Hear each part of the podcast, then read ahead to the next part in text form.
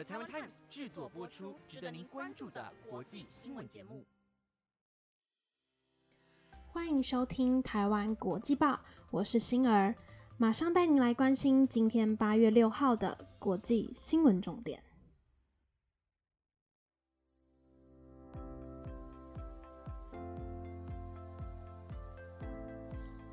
各位听众朋友，晚安！先和大家自我介绍一下，我是星儿，之后会负责每个礼拜五的新闻播报，非常期待与大家的互动和指教哦。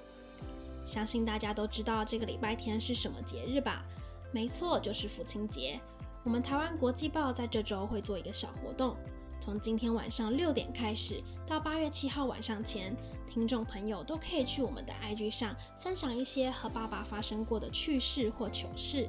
在八八节当天，我们会从大家的分享中挑出几篇有趣的内容，在 Podcast 上与大家分享。想要给爸爸一个小惊喜的朋友们，可以把握机会来我们的 IG 写下你的小故事吧。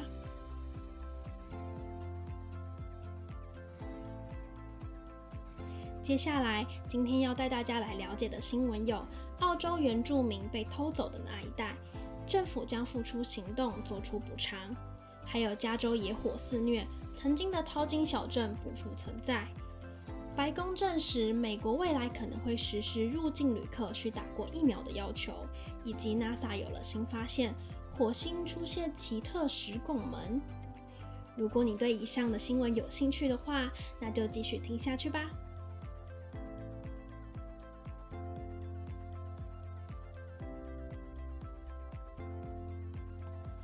带您来关心今天的第一则国际新闻：澳洲政府在一九一零年到一九七零年间实施同化政策，政府强制将当地不计其数的原住民和托勒斯海峡岛民的儿童从家人身边带走，并寄养在白人家庭之中，造成当时许多人的心灵受到伤害。之后，大家称这些受害者为“失窃的一代”或者是被偷走的一代。根据中央社昨天报道。澳洲总理莫里森向国会表示，关于澳洲被偷走的一代，这一段过往是国家历史可耻的篇章，并且表示政府曾经造成的苦难不仅仅是过去的故事，而是持续影响世世代代的故事。最后，莫里森也说，国家已对此正式道歉，但他将以实际的行动来兑现自己的承诺。而此次的赔偿计划，澳洲联邦政府将拨出二点八亿美元，大约是七十七点七亿台币的巨额，以每位受害者一次性赔偿六万美元作为这次赔偿的方式。而在总理莫里森的宣布之后，澳洲原住民事务部长亚特也表示道：“这一决定反映了政府愿意承认过去的错误，这是国家和解过程的一部分，也是向治愈伤口迈出的重要一步。”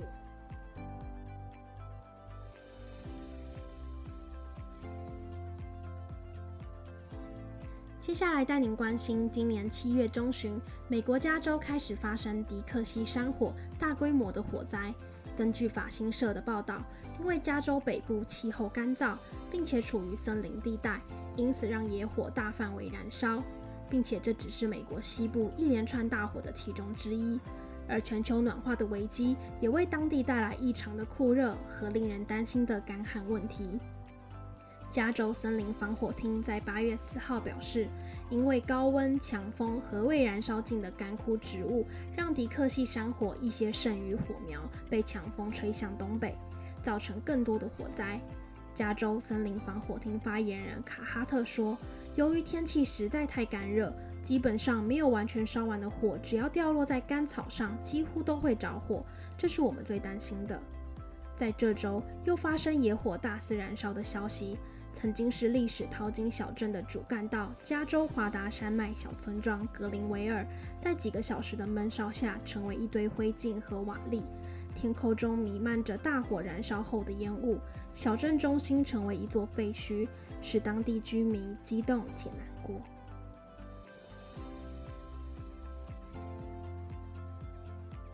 目前 Delta 变种病毒持续在世界各地肆虐。为了防止病毒跨境传播，美国禁止在十四天内去过像是印度、中国、伊朗、巴西、英国等许多国家或地区的非美国公民入境。而从其他国家进来的旅客，包括美国公民，则是需要附上登机前三天的阴性检验报告才能入境。根据路透社的报道，美国白宫为了振兴航空行业，有希望能重新启动国际旅游。而白宫发言人沙奇昨天也证实，美国跨部会工作小组的确正在考虑这样的想法，目前正在拟定计划，要求除了一些少数族群外的所有外国旅客需要接种完新型冠状病毒的疫苗才能入境。但同时，沙奇也指出，美国现在的旅游限制缺乏一致性，因此引起不少人的疑惑。而跨部会小组希望能以美国公民的健康为中心点出发，研讨并拟出一个安全且一致性高的国际旅游政策，也提供给外界公平且好遵循的指引。但沙奇也强调，这个计划仍然在讨论阶段，而措施的实行会考虑调查变种病毒的危险性，并等待适合恢复国际旅游时才可能会实施。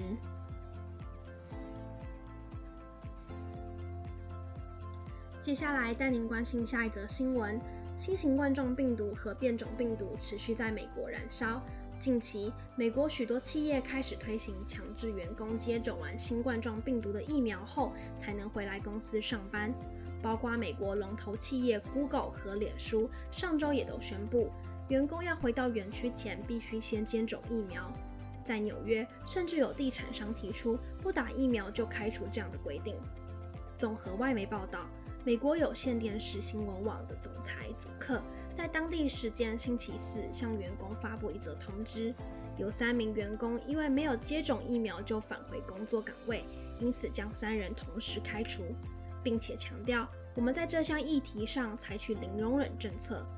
除此之外，祖克也呼吁，当人们不吃饭、不喝水，或是在封闭的私人空间内时，亚特兰大、华盛顿和洛杉矶的办公室将需要戴口罩。目前，CNN 已经有大约三分之一以上的新闻工作人员回到岗位上班。原本是希望能在七月九号以前让全体员工都能回到办公室，但计划赶不上变化，因此这个计划可能会延迟到十月中旬才能实现。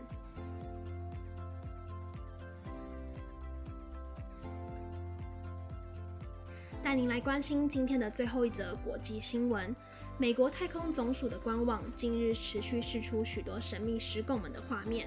这道石拱门是在火星的盖尔撞击坑内由火星探测车好奇号发现的。综合外媒的报道，NASA 每天都会在好奇号的官网发布拍摄的火星照片，但七月二十八号那天发布的几张照片特别受到关注。原来是拍摄盖尔撞击坑的照片中出现了一道外形呈现螺旋状、岩石表面还有凸起状的石拱门。除了负责操作火星探测车的团队有提到过盖尔撞击坑是属于不稳定性的土质外，美国太空总署的一名行星地质学家米尼蒂表示，盖尔坑是一个风沙非常多的地方。依照附近的岩石景观，可以推测出。这道石拱门的形成很可能是由抗侵蚀的材料所组成，加上环境遭到长时间的侵蚀，所以形成了这道形状奇特的天然拱门。而火星地质学家卡拉瓦卡也发推文说，这个石雕像看起来既像蛇，又像犄角，也像 DNA 的螺旋链。不管像什么，我认为都是拍摄到了一个火星奇迹。是火星上的自然风化现象在石头上产生的杰作。